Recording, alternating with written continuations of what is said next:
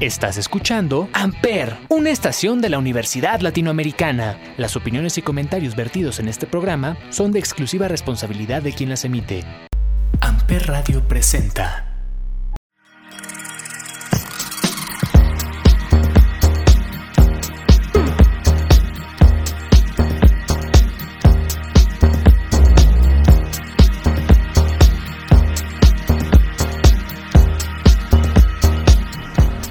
Hola a todos, bienvenidos nuevamente al Cónsul. Hoy tengo conmigo a Nicole Ruiz, a Fátima Talavera y a Jorge Flores del séptimo semestre de fisioterapia del campus Cuernavaca.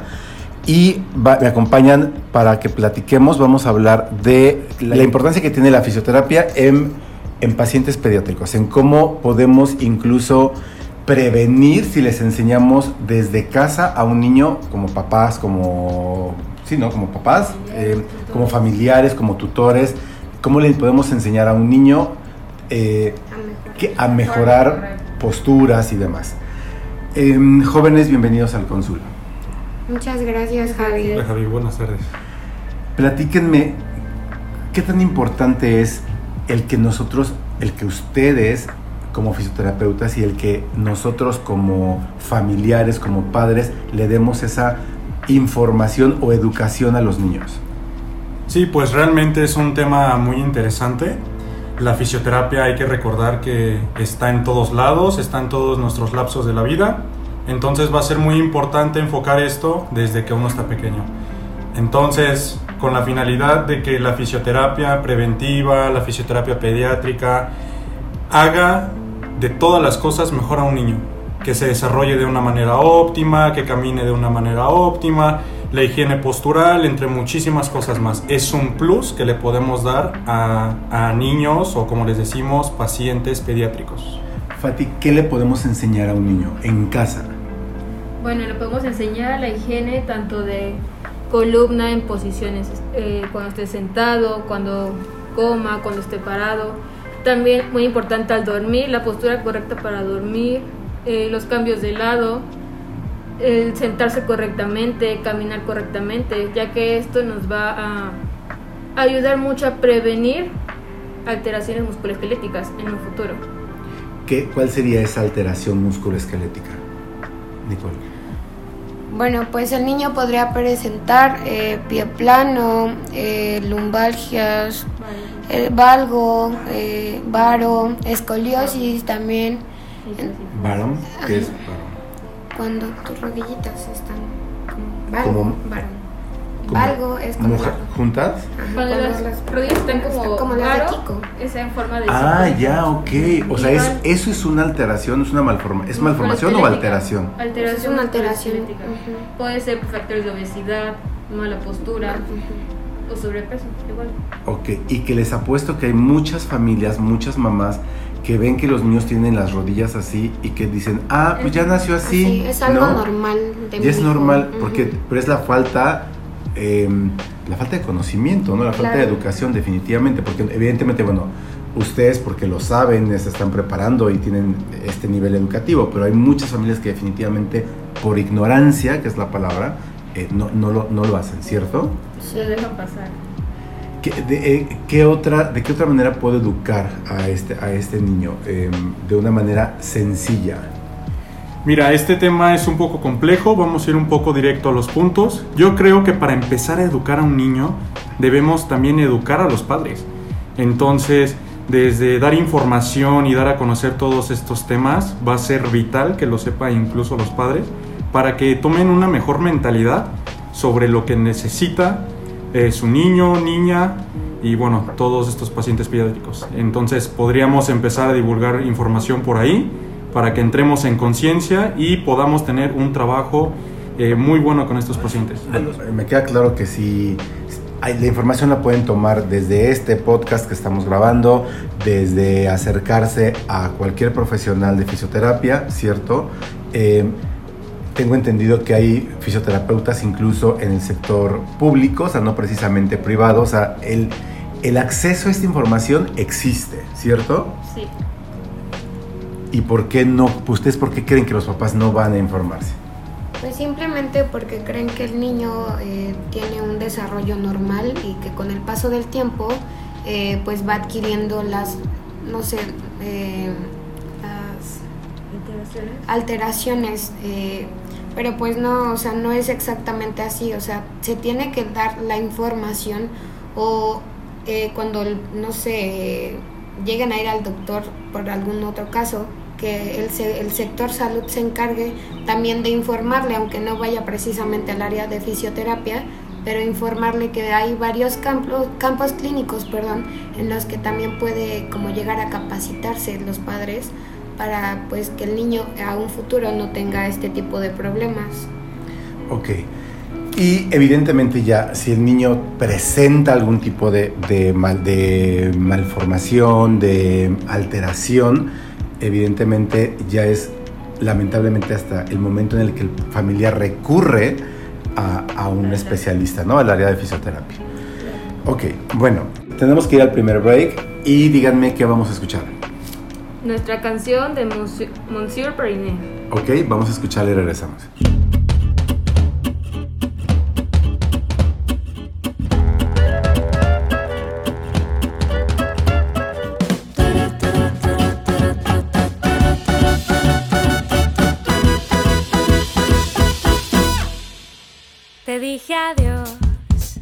Llegaste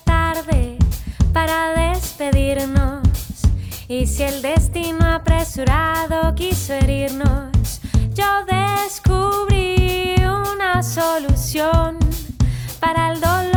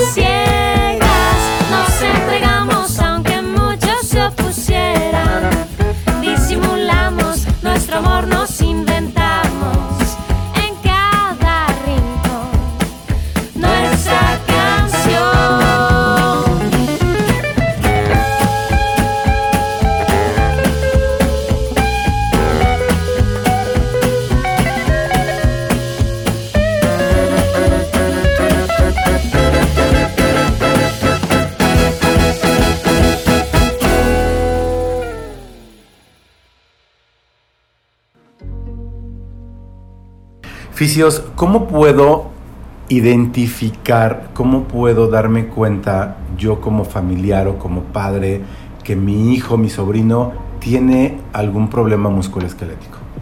Bueno, hay de muchas maneras. Por así decirlo, de las maneras más sencillas que podemos ver este tipo de situaciones, tal vez son en cosas muy cotidianas. Por ejemplo, si tiene alguna malformación de pie o tiene pie plano o algún otro tipo, podemos ver eh, el calzado, que el niño lo está dejando muy rápido, lo desgasta de más de adelante, más del medio, más de atrás, Los costados. la- los costados, la forma en que camina, este, si nuestro hijo se cae mucho, tiene alguna, alguna deficiencia así, yo creo que son características que nos indican a una evaluación de fisioterapia. O sea, por el hecho de que se cae, o sea, de que está caminando y... y- o sea, no es normal, evidentemente. Entonces camina y se cae o corre. Digo, a lo mejor si está corriendo y se cae, pues, ajá, es, Pues es normal, ¿no? Claro que es normal que un niño tenga varios tropiezos, ¿no? Es normal porque uno de adulto también los tiene. Pero si el tropiezo o las caídas son constantes, eso indica que hay algo en el desarrollo del niño que está mal. O sea, constante. ¿A qué podemos llamarle constante? Que Cada... Es muy seguido, que puede ocasionarse cuando camina o cuando va al baño, cuando corre, cuando hace deporte. O sea, haciendo las actividades de la vida diaria, el niño va a tener una Y caída. que lo va a hace diario, ¿no? Di- eh, Sí. di- diario podemos llamarlo constante, Constante. o dos veces a la semana, tres veces a la semana. Diario. O sea, si diario se está cayendo es como una señal de alerta y ya, tengo que ir con el fisioterapeuta. ¿De qué otra manera puedo darme cuenta? Em, Sí. ¿Se cae? ¿Qué, qué otra cosa habías dicho, Jorge? En, por ejemplo, en los zapatos, Como en los zapatos. Pues mira, si por ejemplo existiera pie plano o algún otro tipo de pie, eh, pues tú sabes que el zapato tal vez lo tendríamos que gastar de manera general, ¿no? Y muchas veces nos damos cuenta en la suela que Es tienes un- una parte nueva, de un ¿no? solo lado solamente. Claro, entonces desde ahí te das una idea de que tu pisada está mal.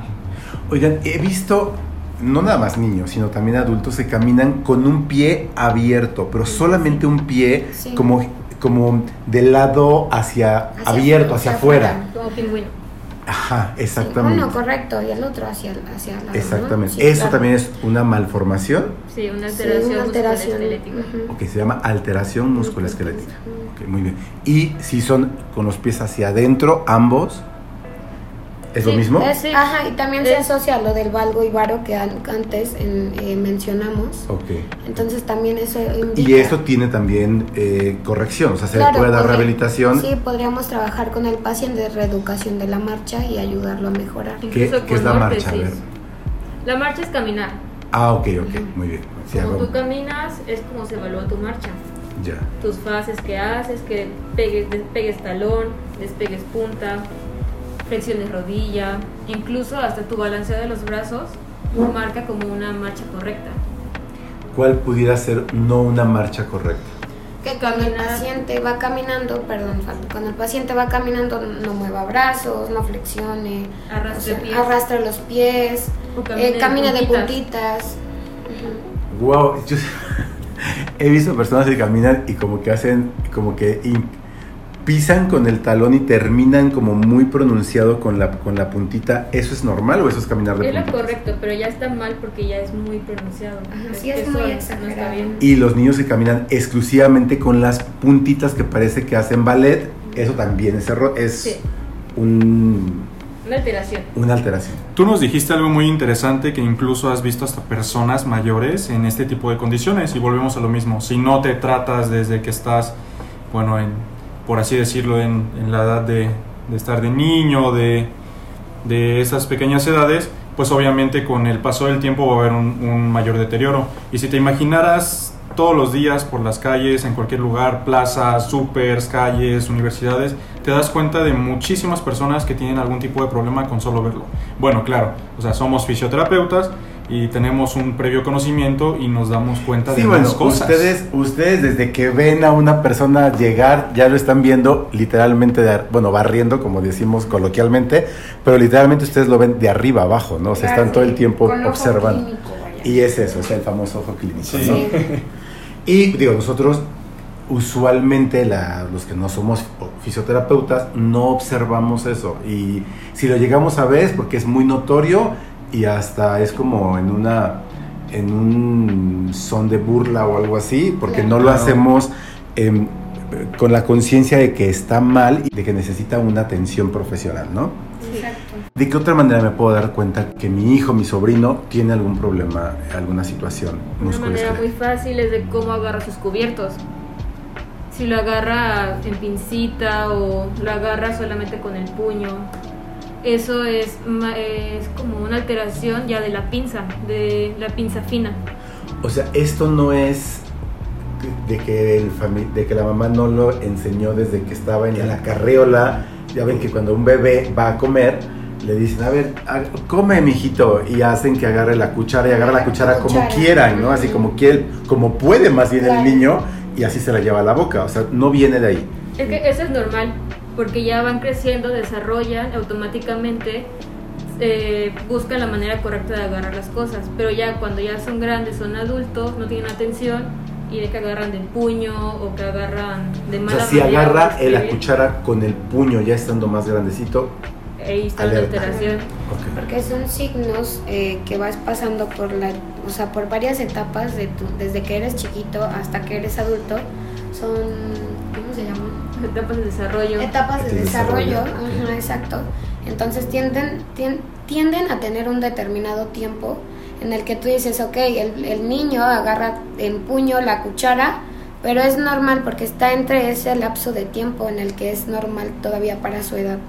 Ya un niño de 5 años que agarre eh, la cuchara en forma de puño, ya no es normal. ya no, y ahí te está indicando, o te está dando, a, pues sí, indicando es que es una alerta, ¿no? Que tu niño no está bien. Y es cuando lo tengo que llevar con el fisio. A- aparte, eh, como dicen mis compañeras, sí es normal. Y por más en casa tienes, a, no sé, un ejemplo, papá, mamá, tíos, primos, abuelos, tatarabuelos, bueno, quien guste de la familia. Y pues al final de cuentas son un ejemplo, ¿no? Desde niño uno ve comer, por ejemplo, a su mamá, a su papá, y te imita. Y en muchas cosas los imitan. Pero si ya está creciendo, así como dicen mis compañeras, y sigue con esos pequeños problemitas, entonces significa que o algo está mal en casa o algo está mal en, en el niño. Ok. Fisios, tenemos que ir al segundo break y al regresar me gustaría que diéramos recomendaciones a los familiares de qué podemos, cómo podemos prevenir, cómo podemos, eh, bueno, ya estu- estuvimos diciendo, pero que le diéramos más recomendaciones de qué tienen que hacer. ¿Estamos? ¿Qué vamos a escuchar? en Bueno, este? esta ocasión vamos a escuchar Souvenir de León Laguerre. Ok, vamos a escuchar y regresamos.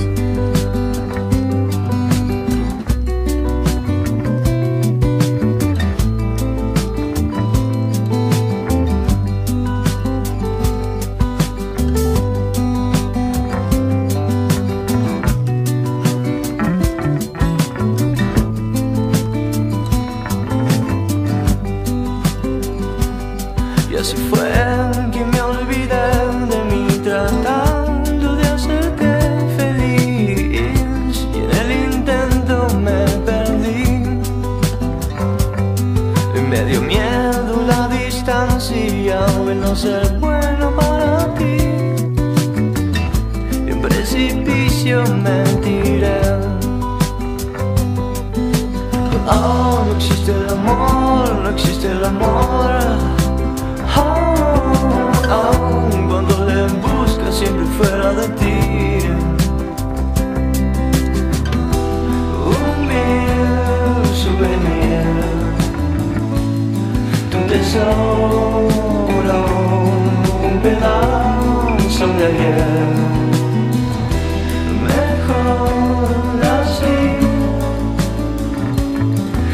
Engaños ni mentiras.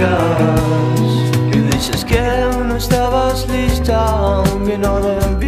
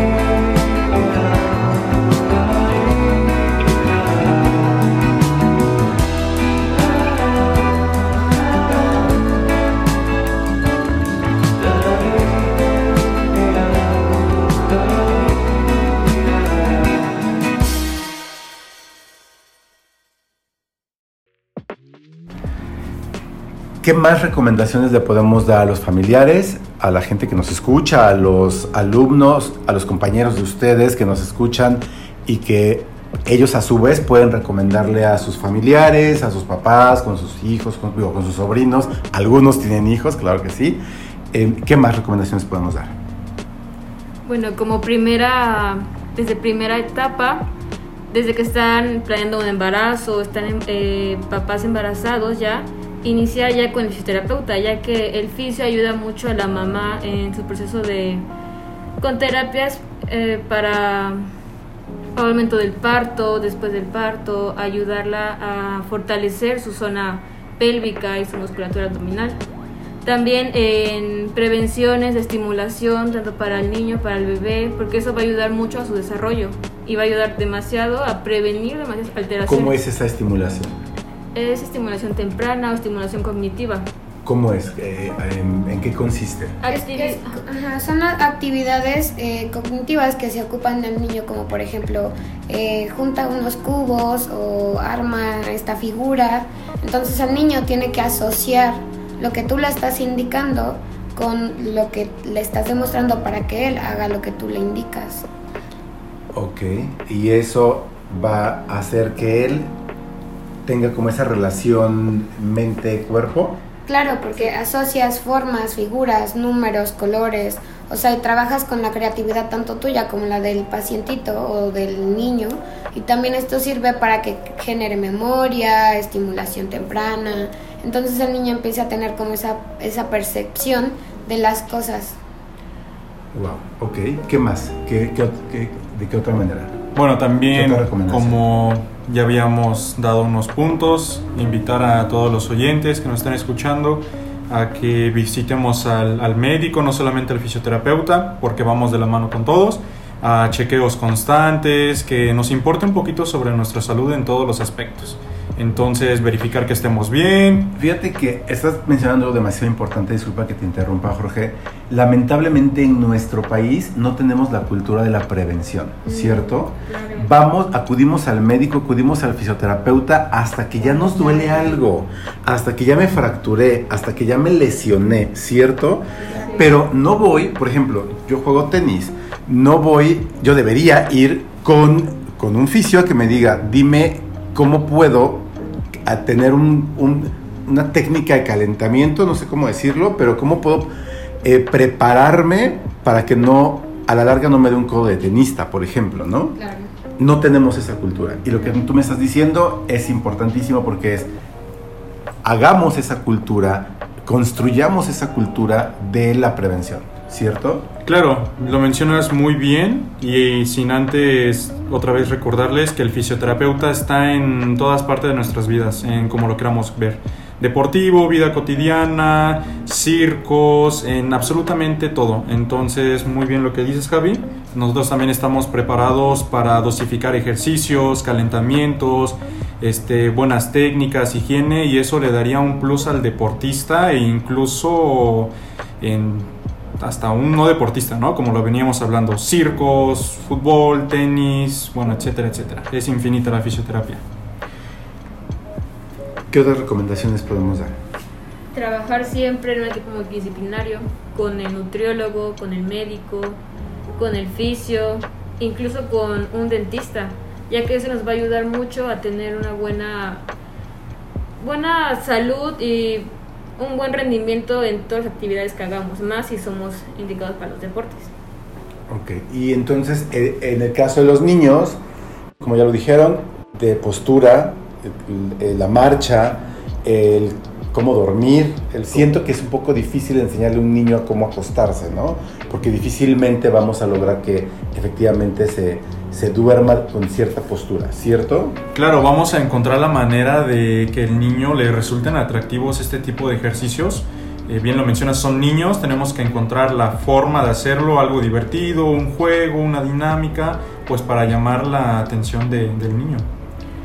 Y el cómo esté sentado a la hora de comer, por ejemplo, como ya lo dijeron, que también eso debe ser una tarea muy difícil para el papá, ¿no? Y para la mamá, porque si muchas veces con trabajo quiere comer el niño y de ahí a siéntate derecho, eh, no te sientes con los eh, con un pie por debajo del otro, ¿no? Claro, y uno también como adulto tiene este pues mala higiene, o sea, también no estamos bien informados y pues igual cómo vas a corregir algo que tú tampoco sabes que estás haciendo mal. Entonces, como bien lo dijeron hace un rato, nos lo decía Jorge, debemos e- empezar por educar al papá, a los papás, papá, mamá, ¿no? Claro, todo em- empieza desde casa. Definitivamente. Fisios, ¿algo más que quieran agregar? Pues muchas gracias Javi por invitarnos a este podcast. Y No, gracias, gracias a ustedes por aceptar mi invitación. Hoy, hoy, bueno, hoy estuvimos en la casa hogar y creo lo que comentabas, Nicole, de esta parte de, Ejercicios de ejercicio cognitivos. cognitivo, lo vi en varios de ustedes. Varios de ustedes lo aplicaron eh, con los niños hoy en la casa hogar y se me hizo muy interesante y ahorita que me lo mencionas ya quedó como más reforzado y sí es muy importante. Les agradezco mucho, de verdad, que hayan estado conmigo. Espero tenerlos nuevamente, pero en un futuro ya como egresados. Ustedes son de los pocos que tengo invitados alumnos, porque solamente el cónsul oficialmente es para egresados de, de la universidad. Hemos tenido cónsuls con estudiantes para darle un poco de variedad y me hacía falta tener a fisioterapeutas invitados. Muchas gracias de nuevo. gracias a ti. Gracias, Javi. Javi. Gracias, yo soy Javier Jaén, Javier J-A-H-E-N en todas las redes sociales. Gracias por escuchar el cónsul. Buena tarde. Amper Radio presentó Amper, donde tú haces la radio.